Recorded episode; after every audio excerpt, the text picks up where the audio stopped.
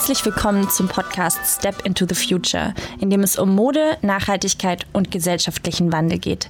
Mein Name ist Josephine und ich freue mich, heute meine Kollegin Ruth Fürsching als Gast begrüßen zu dürfen.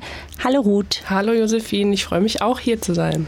Du bist bei Melaware nämlich Produktmanagerin und hast Produktdesign studiert und deine Diplomarbeit zum Thema nachhaltige Sneakersohlen aus Naturkautschuk geschrieben. Und ich freue mich, dass wir hier jetzt heute mal die Möglichkeit bekommen, quasi on Air miteinander zu sprechen. Denn deine Arbeit bei Melaware ist ja super essentiell, weil wir verkaufen Mode und Kleidung und zu einem ganz, ganz großen Teil steckst du mit deinem Design und deiner Entwicklung dahinter. Kann man schon so sagen, oder? Ja, ich denke, das kann man so sagen. Und ähm, ja, wie, wie sah denn dein persönlicher Weg zu Melaware bei Melaware aus und was sind jetzt deine Tätigkeitsschwerpunkte? Ähm, genau, also angefangen hat das Ganze eigentlich bei einem äh, Wettbewerb von der Uni. Und zwar ähm, war das ein Ideenwettbewerb und da habe ich einen Entwurf eingereicht für eine nachhaltige Outdoorjacke. Und ähm, genau, dann habe ich darüber eben Henning kennengelernt. Ähm, und ja, dann habe ich mich eben auch sehr stark für die Arbeit von Melaware interessiert und äh, ja, das hat irgendwie ganz gut gepasst mit meinem Projekt auch. Ähm, genau, und dann hat sich das daraus ergeben, dass ich zuerst ein Praktikum bei Melaware gemacht habe. Ähm, ich wollte nämlich sowieso schon seit langem auch wirklich mal sehen, wie das eigentlich aussieht, dass man nachhaltige Produktentwicklung wirklich in der Praxis macht und nicht immer nur im Hochschulkontext. Ja, und da hatte ich eben die Gelegenheit bei Melaware. Und äh, aus diesem Praktikum hat sich dann eben irgendwann ähm, ja einen Job entwickelt. Äh, und ich bin eben dann auch, also habe die Gelegenheit bekommen, dann wirklich Produkte zu entwickeln. Und jetzt kommt auch der erste Rucksack raus, den ich entwickelt habe. Und ja, das äh, macht auf jeden Fall super viel Spaß, die Arbeit als Produktmanagerin und Produktentwicklerin. Und ähm, ja, hat sich eben ein bisschen zufällig aus so einem kleinen Ideenwettbewerb entwickelt. Also ja, Genau. Und ja, zu den Aufgaben, die ich so mache, ähm, im Grunde genommen alles von äh, ja, der, der ersten Idee bis zum fertigen Produkt. Also ja, alles, was dazwischen passiert. Also entwerfen ähm, und ja, Recherche, Marktrecherche, Materialrecherche und so weiter. Und eben aber auch ähm, zu einem großen Teil ähm, besteht die ganze Produktentwicklung bei uns ja aus ähm, ja, so Innovationsfragen. Also wie kriegen wir Sachen nachhaltiger und ja, das macht auf jeden Fall super viel Spaß und ist ein extrem spannendes Thema. Und ja, ein Teil davon kratzen wir ja jetzt auch gleich in der Folge an mit den Sneakersohlen. In der heutigen Folge wollen wir nämlich mal so ein bisschen über Naturkautschuk sprechen. Und denn da bist du ja wirklich die ideale Ansprechpartnerin. Und vor ungefähr einem Jahr warst du, glaube ich, zum ersten Mal dann auf Sri Lanka mit unserem Geschäftsführer Henning und konntest dort einen Einblick in die Kautschukplantagen und den dortigen Anbau und die Produktion bekommen. Mit wem wart ihr denn da noch unterwegs? Ähm, ihr wart ja nicht alleine da. Und weiß nicht, kannst du ja mal ein bisschen erzählen, mit wem seid ihr so in Kontakt gekommen und ähm, in den Austausch gegangen? Ähm, genau, also die Reise haben wir unternommen mit der GIZ, das ist die Gesellschaft für internationale Zusammenarbeit. Und äh, deren Ziel in Sri Lanka ist es, den äh, Bio-Kautschukanbau zu fördern im Land. Und entsprechend haben die äh, verschiedene Unternehmen auch eingeladen, ähm, die Wertschöpfungskette für verschiedenste Kautschukprodukte kennenzulernen. Und unter anderem war auch Soul Bottles mit dabei, die einige von euch vielleicht kennen. Ähm, für die ist es ähm, der Dichtungsring, der da relevant ist, also der aus Kautschuk gemacht wird. Und äh, unter anderem war aber auch noch ähm, ein Yogamattenhersteller und ein Spielzeughersteller dabei. Entsprechend waren auch die Stationen, die wir auf dieser Reise besucht haben, sehr vielfältig. Also wir waren auch in einer Spielzeugfabrik, die Kautschuk-Spielzeuge herstellt, aber wir waren auch bei ähm, verschiedenen Plantagen, unter anderem konventionellen und Bioplantagen, was auch sehr interessant war, ähm, weil man da schon mal die Unterschiede sehen konnte konnte und ähm, genau im Endeffekt einfach auch sehr spannend, weil ich da zum ersten Mal gesehen habe, wie ganz simpel aus dem Milchsaft einer Pflanze, was irgendwie erstmal ein bisschen absurd klingt, dann irgendwann sehr technische Produkte werden und auch eine Vielzahl an Produkten ähm, ja, werden kann. Also von Sneakersohlen bis zu Dichtungsringen und Yogamatten und so weiter. Und ja, um dieses Produkt zu bekommen, müssen wir ja erstmal das Produkt ernten. Führ uns doch mal durch die einzelnen Schritte der Kautschukernte. Wenn wir jetzt beim Samen eines Kautschukbaums anfangen würden, wie geht es denn dann weiter?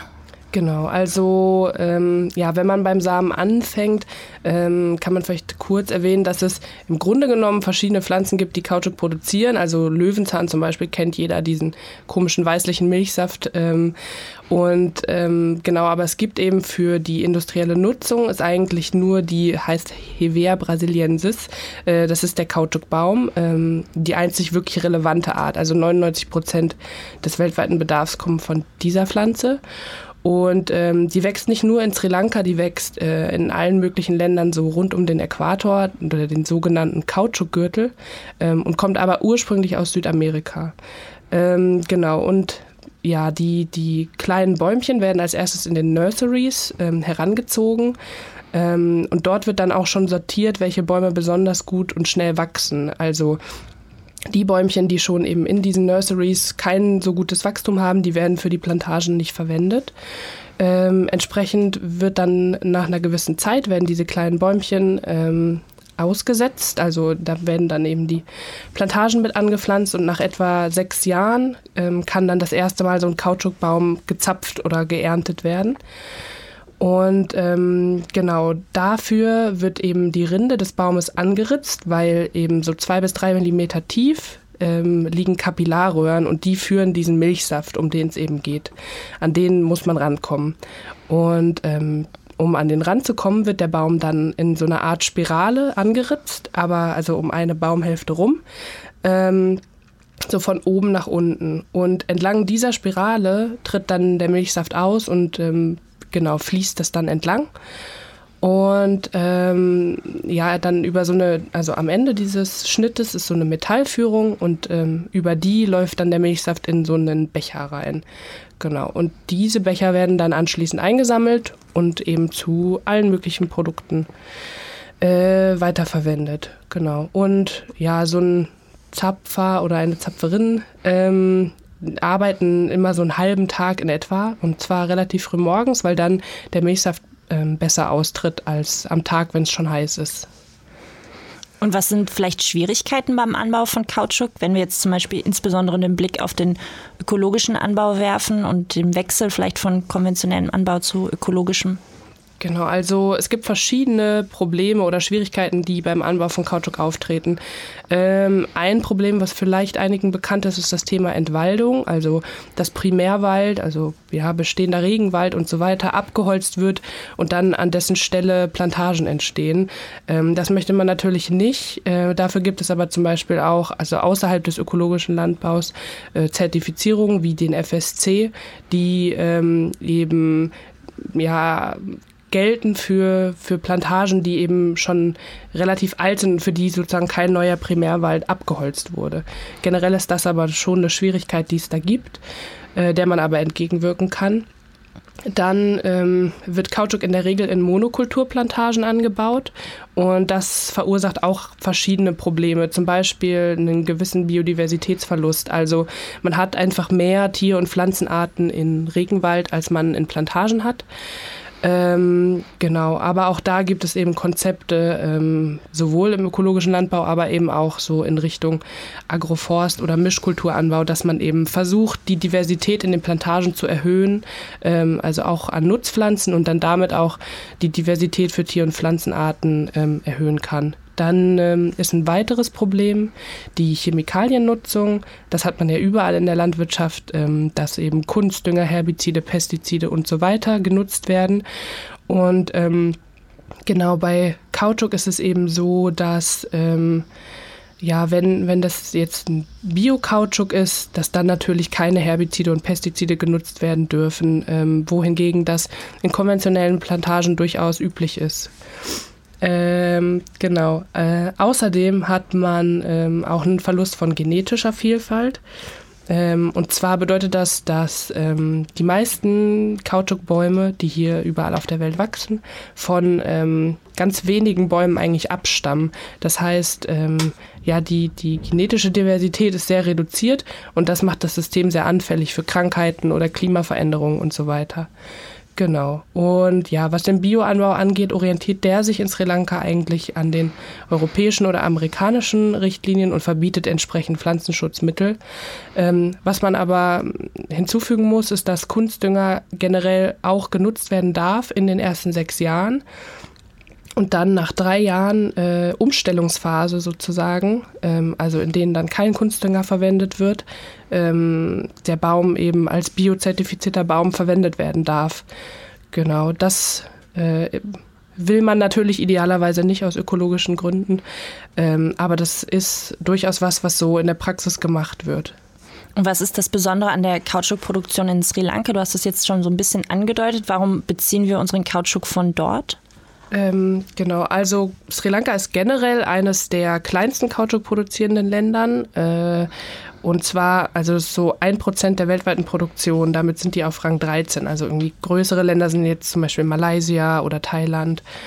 Genau, ähm, aber dennoch, auch wenn das ähm, vielleicht so erscheinen mag, als wäre Kautschuk dann für das Land nicht so wichtig, sind doch sehr viele Menschen vor Ort von dem Sektor abhängig.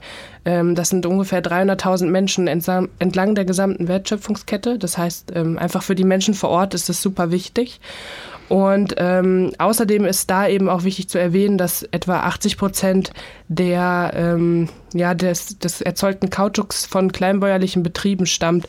Das heißt, da sind wirklich stark auch ähm, ja, sehr, sehr ja, eben diese kleinbäuerlichen Strukturen von abhängig und entsprechend auch viele Familien und so weiter. Ähm, es ist einfach insgesamt sowieso ein sehr arbeitsintensiver äh, Sektor und der betrifft deswegen einfach viele Menschen. Und ähm, genau, und außerdem ist es eben so, dass ähm, Sri Lanka über die meisten zertifizierten Plantagen verfügt. Also es gibt verschiedene Zertifizierungen für Kautschuk. Ähm, eben habe ich schon mal den FSC genannt. Das ist ähm, keine Zertifizierung explizit für Kautschuk, aber eben für Plantagen, ähm, die zum Beispiel sowas zertifiziert, ähm, wie dass die entwaldungsfrei sind, die Plantagen, also dass eben kein Regenwald dafür abgeholzt wurde. Ähm, außerdem gibt es dann auch den GOLS-Standard, das ist der Global Organic Latex Standard, also ein Standard für Bioprodukte. Ähm, genau, und einfach in Sri Lanka gibt es die meisten, also weltweit die meisten FSC, GOLS und eben auch bio-zertifizierten Plantagen. Und der Titel deiner Diplomarbeit hat es ja jetzt schon verraten. Bei uns wird der Naturkautschuk für die Sneakersohlen verwendet. Wenn wir jetzt den Kautschuk also geerntet haben, was passiert denn dann bei der Weiterverarbeitung bis zur fertigen Sohle? Ja, genau. Also ähm, ab der äh, Ernte gliedert sich das Ganze eigentlich in zwei Schritte. Das ist neben zum einen die Weiterverarbeitung und dann die Fertigung. Bei der Weiterverarbeitung wird der Latex zu einem haltbaren Zwischenprodukt ähm, gefertigt, weil das ist ja ein Naturprodukt, der kann ja verderben, so wie ja, unsere Lebensmittel auch. Deswegen muss da erstmal sozusagen dieser, dieser Zwischenschritt erfolgen. Und bei diesem Zwischenschritt läuft das Ganze so ab, dass der Latex, also beziehungsweise der Milchsaft koaguliert wird. Das heißt eigentlich nur, dass er gerinnt. Dazu nimmt man eine Ameisensäure ähm, und ähm, genau das Ziel dieser ganzen Aktion ist eigentlich, dass man ähm, den Latex konzentriert, weil in diesem Milchsaft, der aus der Pflanze rauskommt, ist eben auch anderes, also Wasser zum Beispiel oder Proteine und so weiter. Ähm, Genau, und nachdem man eben das gemacht hat, also diese Koagulierung, äh, hat man konzentrierten Latex. Und den ähm, lässt man dann verschiedene Walzprozesse durchlaufen. Und das Ziel dieser Walzprozesse wiederum sind so dünne Kautschukfälle. Ähm, die werden dann getrocknet. Das, da gibt es verschiedene Verfahren, also irgendwie an der Luft, in Heizräumen oder sie werden auch geräuchert. Und ähm, ja, die nennt man dann eben Fälle. Also klingt ein bisschen komisch, aber das ist, wie die heißen. Ähm, genau, und ähm, diese Kautschukfälle werden dann anschließend, wenn sie trocken sind, nochmal zu so dickeren Matten verpresst. Und das ist dann im Endeffekt erstmal das Zwischenprodukt, mit dem man dann weiterarbeitet. Es gibt auch noch andere Formen, also für Kondome oder Handschuhe, also so Tauchprodukte, wird flüssiger Latex verwendet, aber für Schuhsohlen ist es eben, sind es diese Kreppmatten. Genau. Und ähm, mit diesen Kreppmatten wird dann, ähm, das ist dann eben in den finalen Fabriken, wird dann eine Kautschukmischung erstellt, aus der dann im Endeffekt die ähm, Sohlen gemacht werden. Und ähm, dazu werden eben verschiedene Chemikalien verwendet. Am wichtigsten ist eben der Schwefel, weil ähm, die Sohlen vulkanisiert werden und ähm, genau die Vulkanisation im Endeffekt eine chemische Reaktion ist, bei der Kautschuk mit äh, dem Schwefel reagiert und die Kautschukmoleküle durch Schwefelbrücken miteinander verbunden werden. Dadurch wird dann der Kautschuk von dem plastischen in den elastischen Zustand überführt und ähm, ist dann eben so eine flexible, komfortable Sohle, wie wir sie haben möchten. Genau. Und ja, diese, diese Kautschukmischung wird dann, ähm, nachdem sie erstellt wurde, das ähm, ja, hängt eben davon ab, was für technische Parameter man haben möchte, ähm, in eine Form gegeben und diese Form ist eigentlich wie so eine Kuchenform, ähm, wird dann in wie in einen Backofen gesteckt und ähm, dann bei etwa irgendwie 180 Grad für einige Minuten gebacken bzw. vulkanisiert und dann äh, sind die Sohlen eigentlich fertig. Das Thema der Vulkanisierung und der Herstellung von also wirklich natürlichen Sohlen an sich könnte ja irgendwie schon eine ganze Folge füllen. Da gibt es ja relativ viele ähm, ja, Schritte, Themen, Problematiken. Kannst du denn mal kurz zusammenfassen, was dann hier zum Beispiel aktuell Grenzen und Herausforderungen bei der Produktion einer nachhaltigen Schuhsohle sind?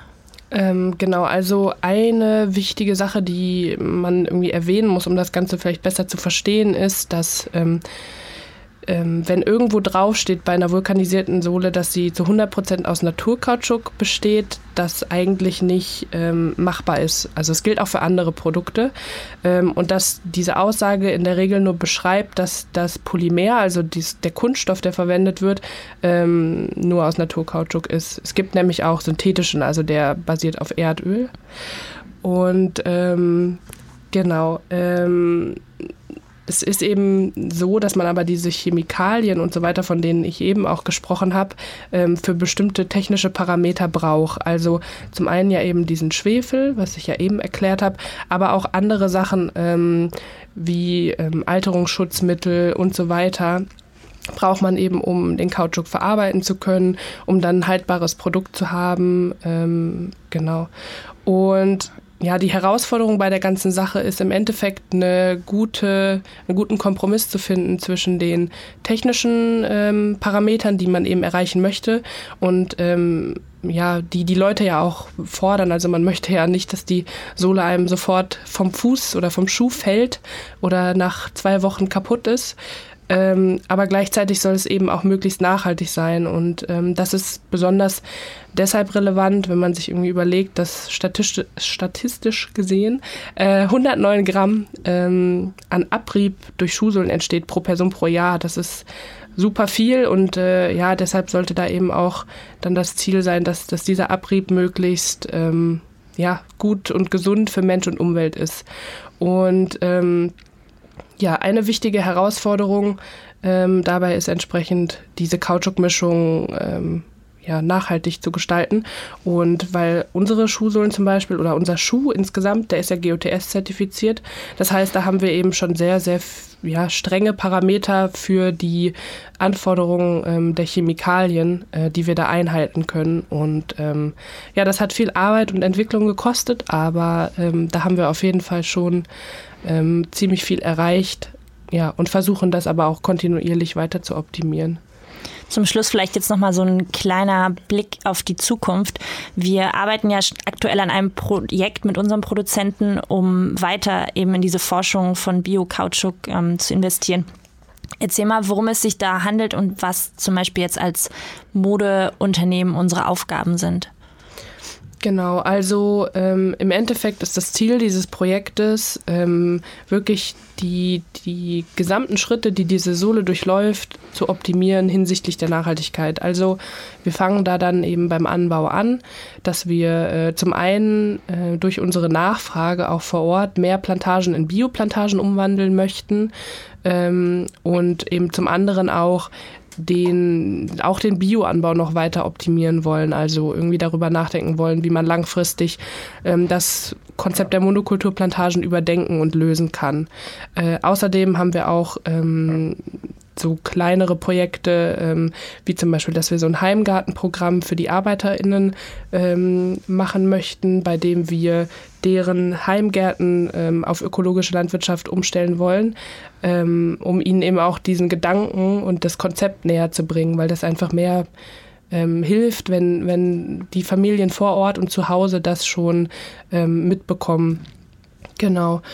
Und ähm, dann wollen wir aber eben auch, dass dieser schöne, nachhaltige Rohstoff äh, wirklich im Produkt nicht durch einen Haufen Chemikalien oder durch ähm, ja, unkonsequente ähm, Weiterführung äh, zu einem nicht nachhaltigen Produkt wird. Und entsprechend denken wir eben auch diese ganzen anderen Schritte von der Weiterverarbeitung bis zur Fertigung weiter, um dann ähm, ja, eine, eine Sohle zu haben, die einfach gesund für Mensch und Umwelt ist und die eben nicht ähm, ja, ihren schädlichen äh, Abrieb überall in der Natur verteilt. Ähm, genau, also da, da haben wir schon, schon viel erreicht, aber haben auch noch einen, einen langen Weg vor uns und versuchen das eben einfach auf allen Ebenen der Wertschöpfungskette möglichst sinnvoll zu gestalten. Ja, das ist ja ganz spannend. Also ich ähm, ja, bin auch gespannt zu hören, wie es da weitergeht und, und wie sich das entwickelt. Also vielen, vielen Dank, Ruth, für das Gespräch und die, diese informativen Einblicke. Ja, vielen Dank auch, dass ich äh, Interviewpartnerin sein durfte. Ja, heute. das hat Spaß gemacht. Also wer mehr zu dem Thema Naturkautschuk erfahren möchte, kann sich auf Instagram bei uns das Story Highlight Rubber anschauen. Das hat Ruth bei einem ihrer Besuche in Sri Lanka gemacht und da kriegt man auch nochmal Bilder zu sehen, die einen durch die einzelnen Prozesse und Schritte durchführen. Das ist irgendwie nochmal ein ganz guter Einblick. Wir freuen uns, dass ihr zugehört habt und ja, bis zum nächsten Mal.